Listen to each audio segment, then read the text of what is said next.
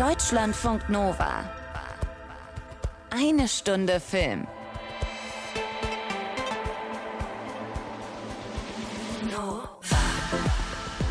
Und dazu sagt Hallo und herzlich willkommen das Kamerakind von Eine Stunde Film, das jetzt seit vier Wochen alleine, einsam und verlassen von Tom Westerholt als Alleinunterhalterin unterwegs ist. Also hallo und herzlich willkommen von mir, Anna Wollner. Und ich kann und will heute gar nicht so viel drum rumreden, denn es gibt genug zu bereden. Ich habe mit Menschen geredet, beziehungsweise mit Zweien, die etwas zu tun haben mit dem Film, um den es hier heute recht lange gehen soll. Marvel legt nämlich nach mit Doctor Strange in the Multiverse of Madness von Sam Raimi mit Benedict Cumberbatch. Die habe ich euch beide mitgebracht. Genauso geht es noch nach Downton Abbey. Das habe ich euch in der letzten und ich glaube sogar auch schon in der vorletzten Woche versprochen. Und mit Almost Fly gibt es noch eine neue Serie über die Anfänge von deutschem Hip-Hop. Aber erstmal fangen wir mit dem hier an. Nacht für Nacht habe ich denselben Traum. Und dann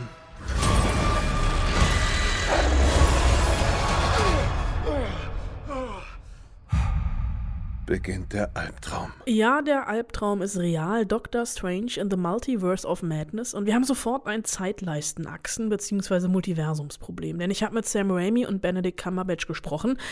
Allerdings, bevor ich den Film gesehen habe. Warum das so ist, weiß nur der FilmjournalistInnen Gott. Ich habe es akzeptiert, mich meinem Schicksal ergeben, hatte immerhin 15 Minuten Zeit mit Sam Raimi und das ganz alleine. Also quasi 15 Minuten Zeit für einen Rundumschlag seiner Karriere. Denn Raimi, der im Interview übrigens genauso wie am Set immer Anzug und Krawatte trägt, der hat Anfang der 2000er die Spider-Man-Trilogie mit Tobey Maguire gemacht und wollte danach eigentlich nie wieder einen Superheldenfilm drehen, weil der letzte Spider-Man-Film, naja, ich würde mal sagen, die Kritiker nicht ganz begeistert hat.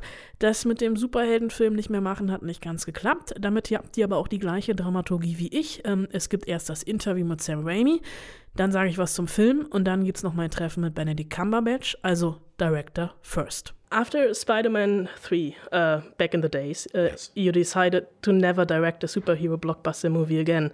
What did change your mind? Well, it wasn't really as dramatic as that. it was, um, I shall never direct again. It was more like um, I had a, I let down my fans, I felt. And I'm not so much an artist as an entertainer. And when you fail ent- to entertain the audience in the way you wanted, there's uh, not that natural desire to get back up there and try again. So I moved off to a horror movie called Drag Me to Hell, which was safer ground for me as a filmmaker. I retreated. And I just thought that perhaps I wouldn't be making another superhero movie. But then this offer came in, and I thought, you know, I really like Doctor Strange, and it's not like me to retreat because I'm afraid of something, maybe at first, but it was time to get back out there and tell another story. Making a movie this kind of scale, what is for you as a director the most demanding thing? The most challenging thing on this scale is recognizing precisely what the story, characters, and theme are, and being able to communicate them to as many department heads and film crew members as possible with as great as detail as possible. Because finally, it's not like you're crafting the thing out of wood yourself with your own two hands you're describing to department heads, cinematographers, art directors, set decorators, composers, um, choreographers, fight fight choreographers, dance choreographers, the art department, what the movie is, what each and every scene is. They're actually the ones at this scale, because that was your question. At this scale, they're making the movie. So I'm more like a orchestrator of the world's largest orchestra, and I have to know every note and direct them to work in concert with one another to produce as much harmonics as possible. I watched every Marvel film, um, nearly every TV show. I read some of the comic books. I know that you're very into Spider Man, and I would call myself slightly a nerd. I sleep in Spider Man um, linens. Who um, doesn't? But sometimes it's even for me hard to follow the, all the storylines and especially all the Easter eggs. Um, how difficult was it for you to dive into this world and become a part of the MCU again? And how did you prepare for this? When I think about M the MCU, it's like, how does even Kevin Feige know everything about it? But how did you dive into the MCU again? Well, I think Kevin was a big Marvel fan to begin with as a kid, and I think that's when we're the most uh, absorbent as far as taking in stories, characters. We just think they're so cool, as you know, and we love it. So it's not even like a job. It's not like studying physics. And not that I've ever studied physics, but and it's not like studying physics and preparing for the final. It's more like, oh, cool. Let me tell me what else happened. You mean he was married to her and then he betrayed her? Oh my God, I can't believe it. It's like gossip, and it's um, just great stories. And there's characters you look up to, and the villains are delicious because they're so evil and they they're hurting the ones you care about. So it's like studying for the easiest test in the world in the and it happens to be the most interesting subject which is human beings And it must be a lot of fun having the right to watch all movies again and read some comic books again. that's exactly right um, um, it's basically like you've got the newest spider-man movie on and the kids are making noise in the other room and hey kids don't bother me i'm working here it's great Uh, Benedict Cumberbatch mentioned in an interview um, that your head's going to be spun after watching the film. I saw the first. I think we saw the first twenty minutes. Um, Yes. without giving away too much, what does he mean in particular? Well, I guess maybe he's referring to the concept of the multiverse itself. In in the other Marvel films, they've begun to introduce the fact that the multiverse exists, and then in Spider-Man: No Way Home, characters from the multiverse actually come into our world. But this is the first time where our characters, where we as the audience, journey into the multiverse. And so we're going to see other universe, other universes that are parallel to, to our own, and other iterations of characters that we love and fear. We'll see different versions of them. And I think the more subtle the differences in those characters, the more, in Benedict words, uh, head spinning it is. It's in seeing those variations of ourselves or the characters we care about that I think is the most head spinning. And it's not seeing, quote, an evil version of yourself. It's seeing somebody who's 99% the person you can identify with, but they've but that 1% is different. And you recognize that it's possible to become like that. If only you'd follow a lesser instinct or become a little bit more selfish or or listen to that little voice on your shoulder one, once too often. And it's the fact that it's possible to become those things that makes it, I think, really head spinning. What was your focus in creating these different multiverses? Um, Michael Waldron, um, our screenwriter, is really was really his job, and um, he did a wonderful job with the screenplay. He also wrote Loki, the series, and um, is currently at work, I believe, on a new Star Wars picture for Disney.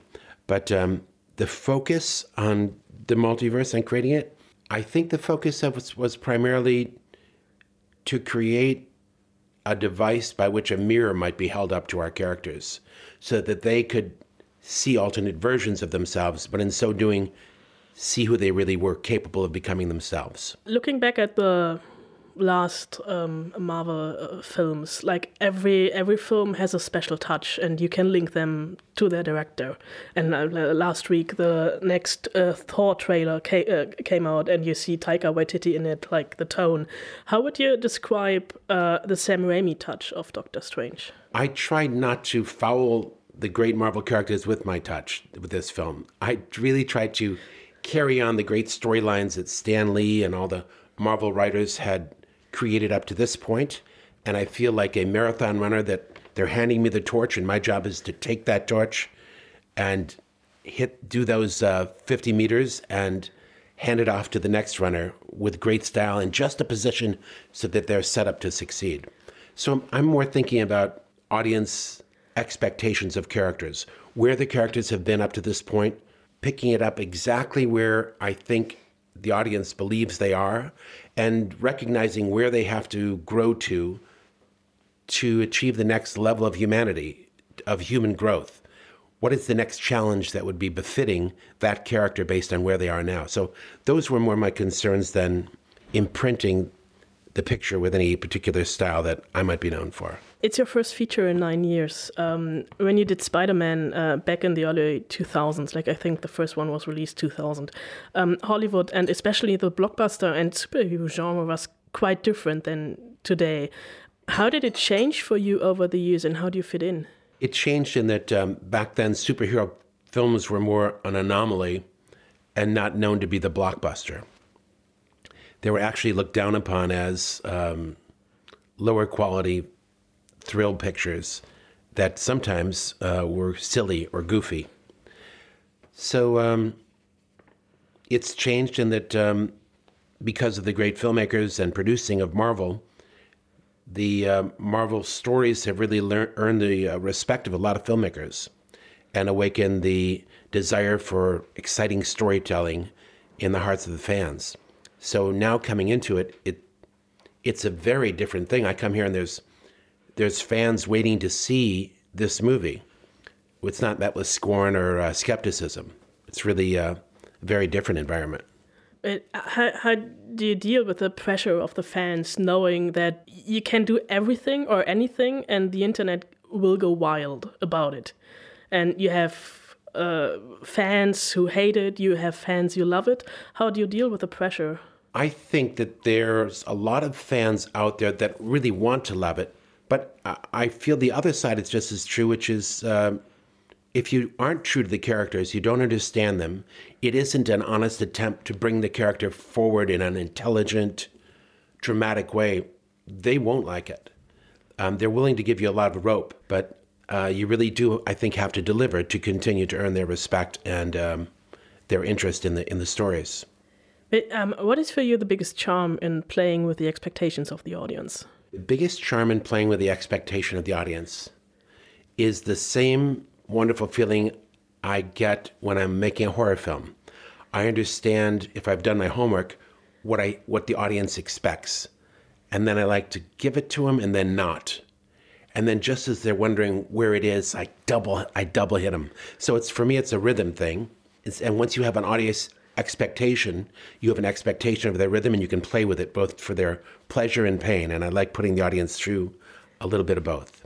But working with uh, Benedict Cumberbatch as Doctor Strange, you played the character for a couple of times. Um, how, how did you uh, work together? How much did he bring to the character, and how much did you put on the table?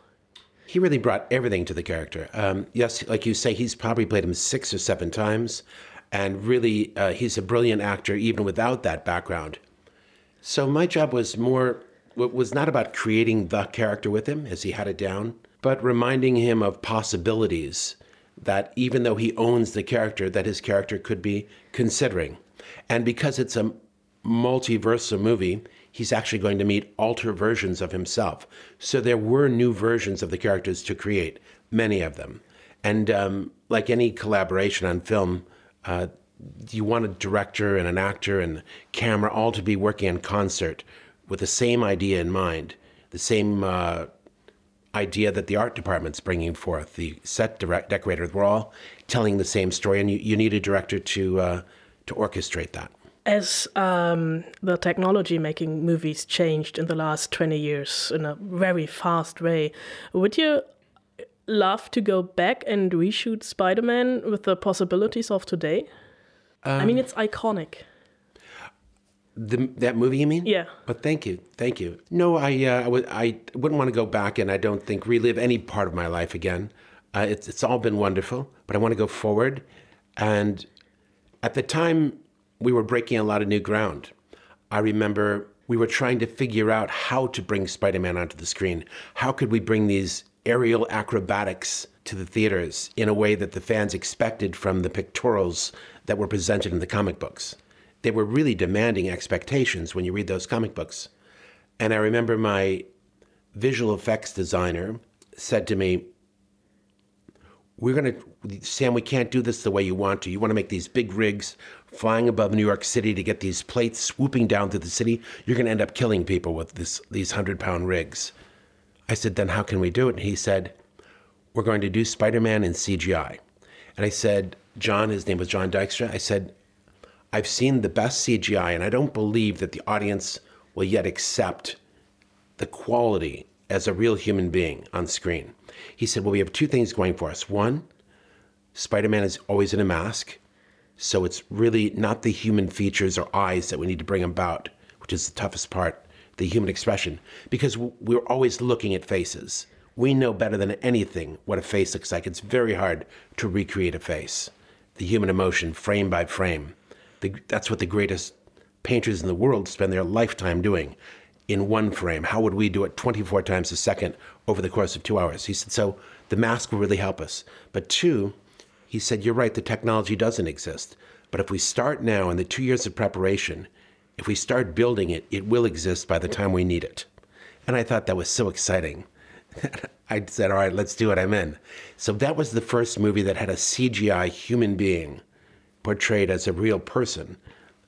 And the audience believed it. They believed that Spider Man existed. And that's really how it was able to break such new ground, performing these aerial feats that obviously you couldn't do without the use of CGI.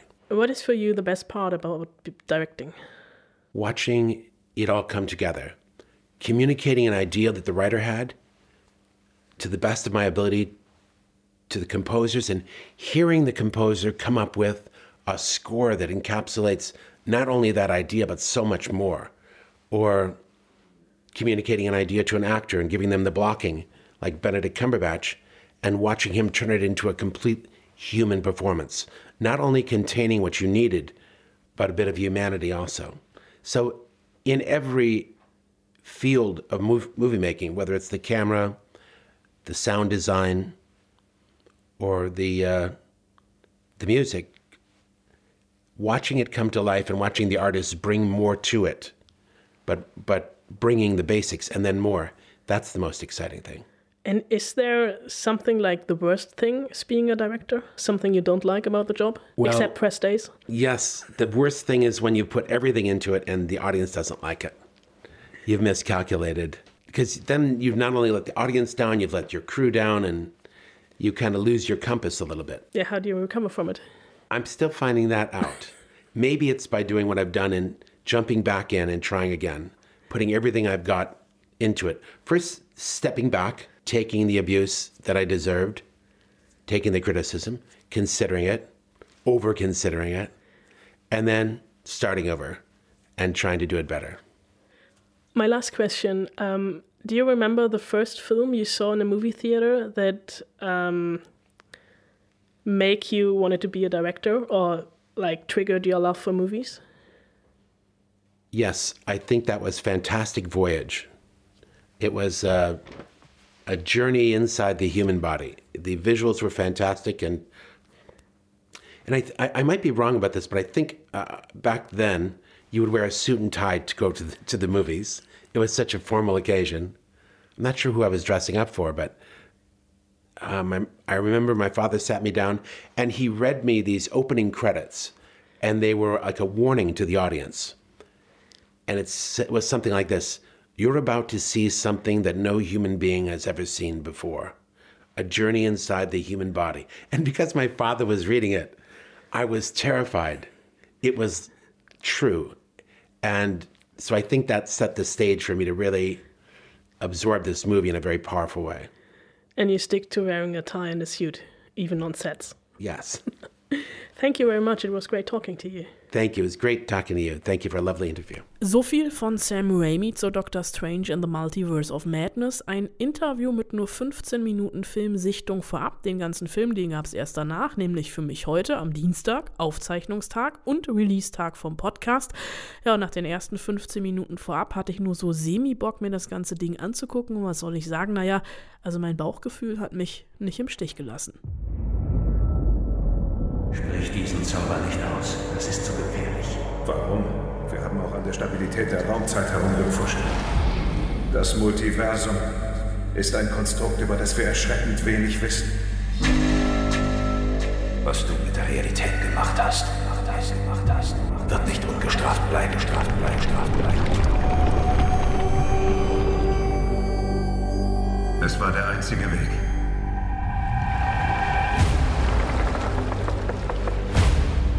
Aber ich wollte nie, dass so etwas hier passiert.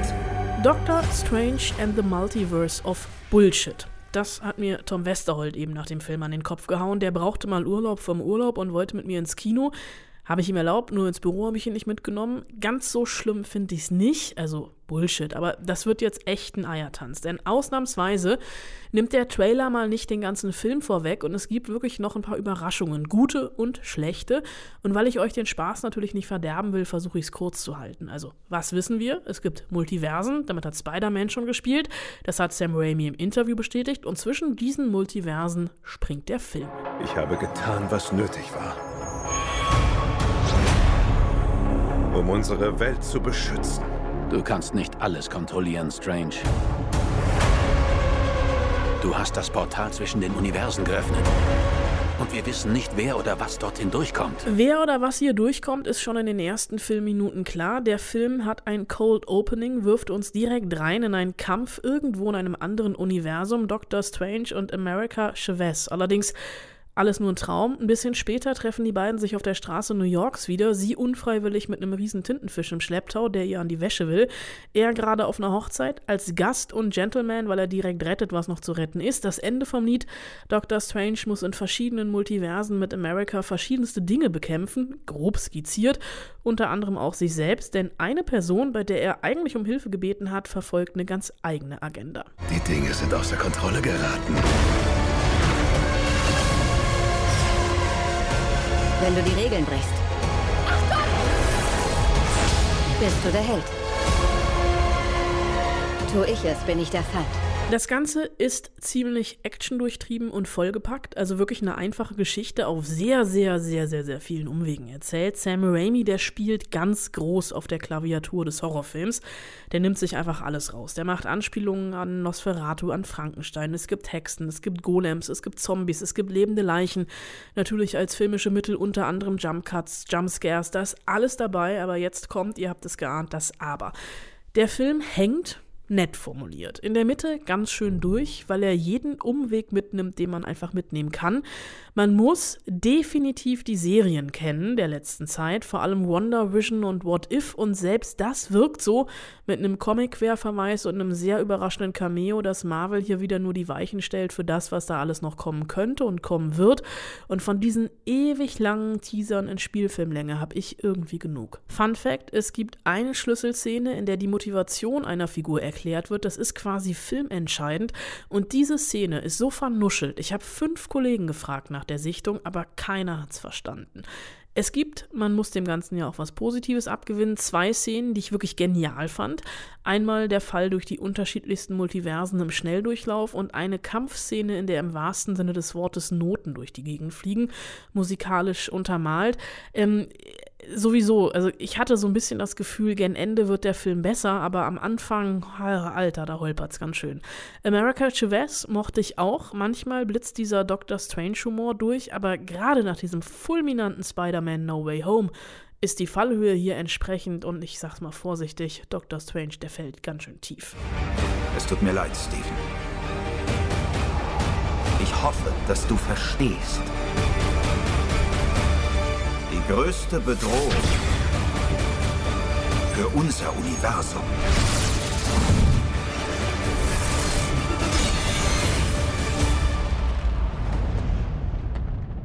Bist du. So, dann hätten wir das auch geklärt. Benedict Cumberbatch als Doctor Strange. Ich hatte vor Filmsichtung, ich wiederhole es gerne nochmal, die Chance mit ihm zu zoomen und das war schon so ein bisschen absurd. Morgens, da war ich noch im Hotel mit Sam Raimi, hab den in echt getroffen. Drei Stunden später mit Cumberbatch nur gezoomt, obwohl wir Luftlinie auch, glaube ich, nur 2,7 Kilometer voneinander entfernt waren. Drei Leute im digitalen Roundtable, 15 Minuten, wie immer nichts Privates fragen, eher britisch zugeknöpft, fängt doch irgendwann an, von seinen Kindern zu reden und reagiert dann allerdings auf Nachfragen not amused. Auch merkwürdig, aber er ist tatsächlich als Gesprächspartner nicht der einfachste. Und das, obwohl ich mich selbst wirklich als Cumberbatch bezeichnen würde oder zumindest das mal getan habe. Er ist aber trotzdem ein ganz fantastischer Schauspieler und das nicht nur durch Doctor Strange. Er war ja gerade erst nominiert gewesen für einen Oscar in The Power of the Dog, dieser homoerotisch aufgeladene Neo-Western von Jane Campion. Und da hat er ein Traumtagebuch geschrieben. Äh, und weil er ja quasi direkt vom einen Projekt ins andere gefallen ist, hat ihm das hier, ne, weil wisst ihr, geht ja auch um Träume, sehr geholfen. The, the last job with the power of the dog, and I, I took it a little bit into this work for sure. Um, and we're living in a very sort of disturbed and disturbing transitional time. So I think everyone's dreams have been, well, especially over the first lockdown, first iteration of the global pandemic, very rich. Um, so yes, I do. I do try to do that. I'm not rigorous about it, I guess, because uh, yeah, my mornings don't always begin when I want them to. Uh, it's often to do with other three other little people who uh, think the morning has begun. So I uh, I don't always get to journal, but I think I think when I was doing that work, it really fed into my characterization in that film, and this uh, you know, there's a lot of dream work in this film as well. It's a very rich tapestry for it. I think it's very valuable work to, to, to, for personal development, but very much in the case of getting into a character, it can really help you ground your intuition with some certainty. Traumtagebuch ist das eine. Beim ersten Doctor Strange-Film hat er parallel Hamlet gespielt und vom Charakterzug Hamlets ein bisschen was mit in die Rolle mit reingenommen. Hier gab es allerdings diesmal keine hochtrabende Shakespeare'sche Inspirationsquelle. I was really off the back of New Zealand and Power of the Dog, but I had a I had a healthy break of about three months, which was all about getting into pre-production for this, trying to work out the script. So I, I feel I shed a lot of that influence rather than it rubbing right up against the other projects in the way that Hamlet did. I was still I was I was rehearsing fight scenes for the origin story at the same time as then going back, or, or even sort of reams of dialogue at the same time as then going back uh, that night to do Hamlet. So I didn't have a project that overlapped in the same way. I think you can't help but have a certain amount of influence, but I always try and choose roles and experiences that, that differ from each other in my work. And while there are correlations, I think if you look closely at the characters, that's usually just sort of academic lazy generalization rather than specifically if you picture one character and another and their intelligence and that person's intelligence that person's physicality that person they're very different and that's that's by choice and design and, and sometimes just accident. So there wasn't there wasn't really a spillover into this. But like I said, the dream work was something I continued doing for a little while. Sure. Er hat allerdings durch die verschiedenen Multiversen natürlich so ein bisschen das Problem, dass die Rolle schizophren bzw. so ein bisschen zerrissen anmutet. It was fun. I mean, you know, he's a vehicle for an awful lot of, uh, well, like a, a sort of, uh, for the multiverse, he's kind of a, a, gateway to it as a character. So there's a lot that he facilitates in this film, but there is some character development. He's definitely someone that we first met in the Gilded Cage of his own making, an ego driven neurosurgeon who wasn't really in it to help others, just to feel a sense of power and achievement and uh, control over death um, for his own ego and id. And that then translated into the transformation into someone doing something selflessly as a superhero. But I now think through the six or so iterations that we've seen of him, he's become pretty omnipotent and, and all knowing with that power. And I, I worry that yeah, his ego has definitely put him now. And it's it, the thing, the traits that he had as a neurosurgeon, which which made him fail in that era of his life, are starting to seep back into his work as a sorcerer. So that's definitely the thing he tackles that's the hardest, the darkest in, in its iterations and how he meets it, how he meets that truth and what he does with it, which I won't go into detail because that's plot and character and everything else I can't talk about whilst talking about it. But uh, yeah, I think you'll see it's very clear in the film that that's something he has to face again and really properly deal with. As a sorcerer this time. Auseinandersetzen mit dem eigenen Ego, das macht er nicht nur als Dr. Strange, sondern auch als Schauspieler und das hat mit Vertrauen in die eigenen Fähigkeiten zu tun. Well, as I, I was going to say, first of all, Dr. Strange is is that strength of certainty and willpower is also his greatest weakness. I think it's the same with acting. You, yeah, you need to have guts. You need to be quite certain about choices, but you also need to learn from your mistakes, and you need to fail in order to learn from you have the mistakes you know. The only danger is when you just when that when that hunger goes when that need to better yourself goes. That's a very just i mean uh, you know the expression resting on your laurels just going oh well you know i've had all the reviews or success i need now just i'll coast it. And you know i've been i've been caught out a couple of times getting near that. I would hope that i'm not that. And if at times i am yeah i can excuse being very tired or busy but you know frankly it's my job. So it's something I'm on the watch for, definitely. And I think I am probably my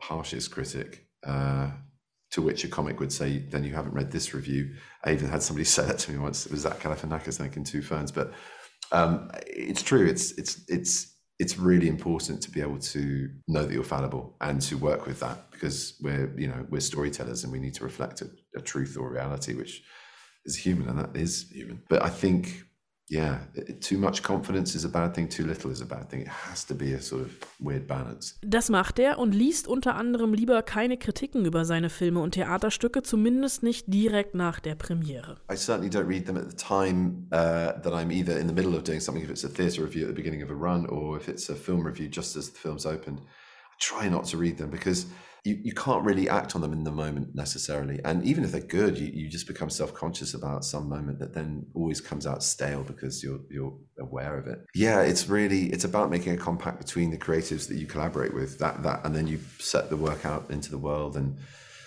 I hope people respond to it positively, but it's, it's never going to be for everybody. So you're always going to have people who hate it, love it, are indifferent about it, and just have to get on with it. I think if you concern yourself, it's not an arrogance to not concern yourself um, with what people think. There's obviously a certain amount of responsibility that comes with doing your work and hoping that it makes an impact. If it's offensive or needs changing or you need to better yourself, you, you can learn. But you have to do that very, very subtly, I think, with people who are outside of how that work came into being, because naturally you, you, you don't know everything that went into making this. And there's too much of any project for us all to write books, which could be written about every project, about how what went right went right what went wrong went wrong. So after a beat i guess you can take you can cherry pick some sage advice or opinions and go well you know that chimes in with the concern i had before this started and that person spotted that flaw or, or that thing that works. And definitely you can you can use it but i think you have to have distance first of all. And secondly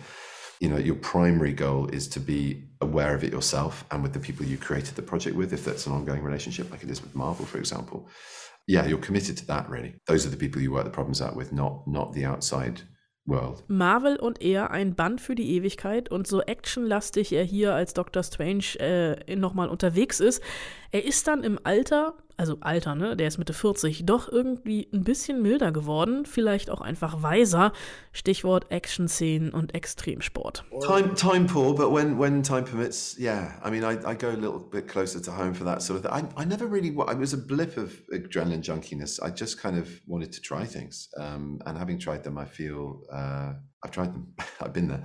I mean, my thing at the moment is surfing. I love it. And that can get, get quite hairy. Um, but it's not the adrenaline spike I enjoy. It's just the difficult at the age of 45 and starting in my 40s, but very, very enjoyable and slow and very, very gradual gradient of trying to get better at it. And every session teaches you something, even if it's just reminding you of the joy to be in the water. That's kind of my go to at the moment. And that's a little bit more family friendly, although, yeah, I, I can spend a little bit too long sometimes with people on the beach with folded arms going, when are you going to come back and build sandcastles? You know, no, I love it. I love surfing. Uh, jumping out of airplanes, not so much. I think. I think also the more you know, it's not that I didn't have things to live for, but there, there are people outside of my own existence that matter more to me now, um, uh, who are dependent on me. So, yeah, I have responsibilities then. Damit meint er natürlich seine Kinder, über die er eigentlich auch nicht sprechen wollte und bei einer Nachfrage dann ein bisschen pampig geworden ist. Naja, vielleicht hat er auch einfach den Film gesehen. Der Film Doctor Strange and the Madness of the Multiverse ist ab Mittwoch im Kino oder seit Mittwoch, je nachdem, wann ihr den Podcast hört. Und da ist seit letzter Woche oder wann auch immer oder in welchem Universum ihr euch gerade befindet, das hier.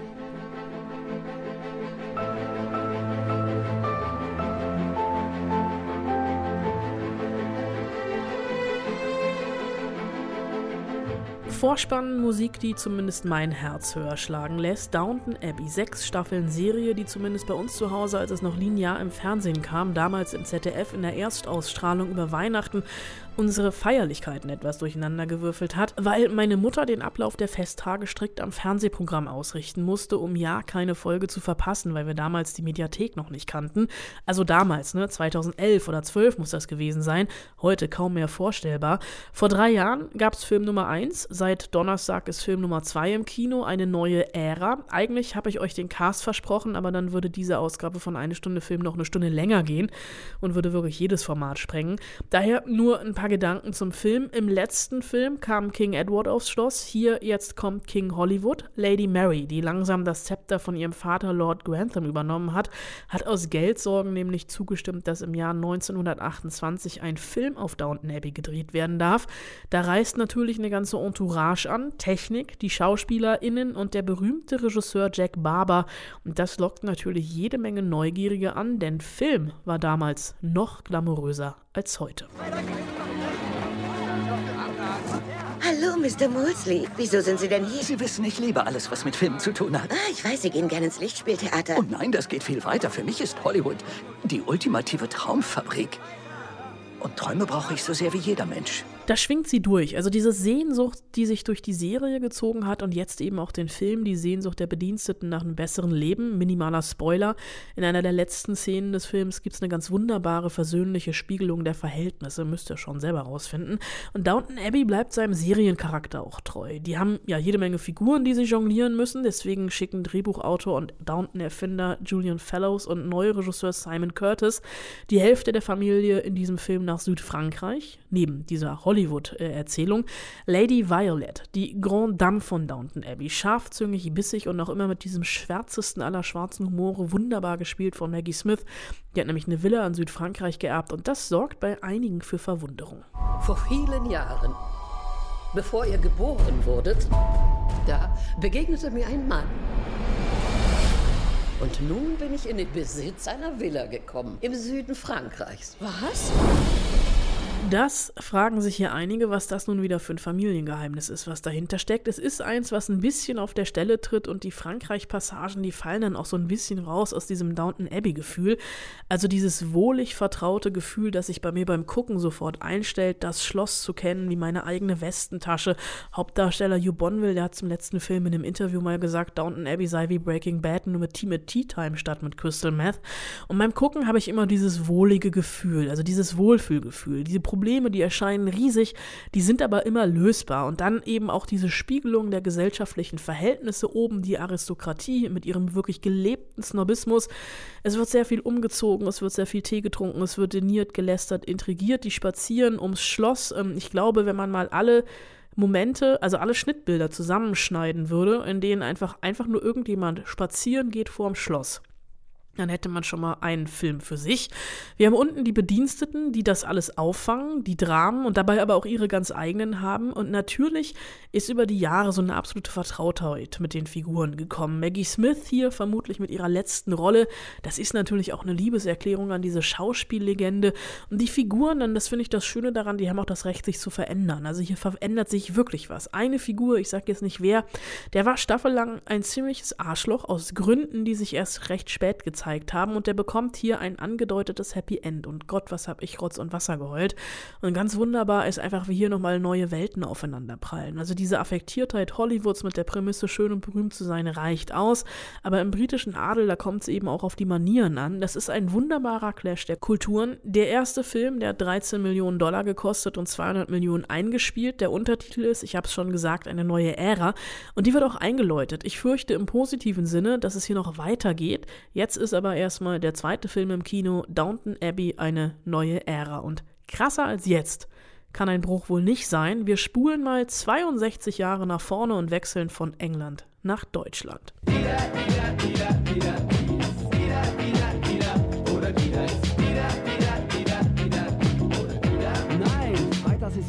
Für den Ohrwurm könnt ihr mir gerne später danken, aber eine neue Serie auf Warner TV erzählt uns möglicherweise leicht fiktionalisiert die wirklichen Ursprünge von deutschem Hip-Hop. Die Fanta 4 waren nämlich gar nicht die ersten deutschen Hip-Hopper. Almost Fly ist von Florian Garg. Der hat unter anderem den Graffiti-Film Whole Train gemacht mit Elias Mbarek damals in der Hauptrolle. Wir schreiben hier jetzt in Almost Fly das Jahr 1990. Wir befinden uns in Eichfeld, tiefste westdeutsche Provinz. Ähm, es geht um Walter, Ben und Nick. Die sind alle 17, träumen vom großen Durchbruch als Rapper. Das Problem dabei, ihre Street Credibility, die ist ziemlich mau. Walter ist der Sohn des Tankwarts. Ben ist Sohn eines GIs und aufgrund seiner Hautfarbe schon ausgeschlossen. Also ausgeschlossen daraus, äh, cool zu sein in der Schule. Und der Auftritt als Hip-Hopper beim Schulfest, ja, der wird dann auch zum Desaster. Ey, die Kings of Disaster. Ich habe die Texte mal übersetzt. Ich begatte dein Gesicht mit Stil und Anmut. Ruhe! Das ist Hip-Hop. Dann hat Hip-Hop an unserer Schule keinen Platz. Warum rappt ihr eigentlich nicht auf Deutsch?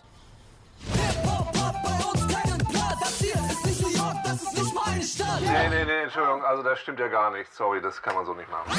Da würde ich ein Veto einlegen. Kann man so machen, sollte man so machen und sollte man auch gucken. Denn diese Serie ist liebevoll verschroben und liebevoll nerdig. Auch für Nicht-Hip-Hop-Fans wie mich.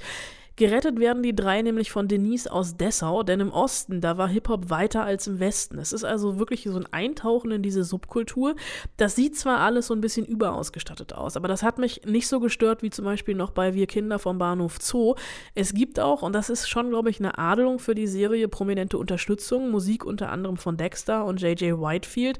Für Tony sogar in einer Nebenrolle als Hausmeister der Schule. Also habe ich gelesen, natürlich nicht selbst erkannt, weil ich keine Ahnung habe, wie der aussieht. Ich verbuch's für mich mich unter Bildungsfernsehen. Die ersten beiden Folgen, die gibt es auf Warner TV und jeden Montag kommt eine neue dazu. Eine neue Folge, eine Stunde Film, die gibt es nächste Woche Dienstag. Dann mit einem kleinen Diversity Special. Es geht um den Film Nico, die Serie All You Need und das Buch Queer Cinema Now. Bis dahin, macht bitte keinen Blödsinn, passt auf euch auf, bleibt gesund, guckt nichts, was wir nicht auch gucken würden. Hauptsache, es flimmert. Deutschlandfunk Nova. Eine Stunde Film. Jeden Dienstag neu. Auf deutschlandfunknova.de und überall, wo es Podcasts gibt. Deine Podcasts.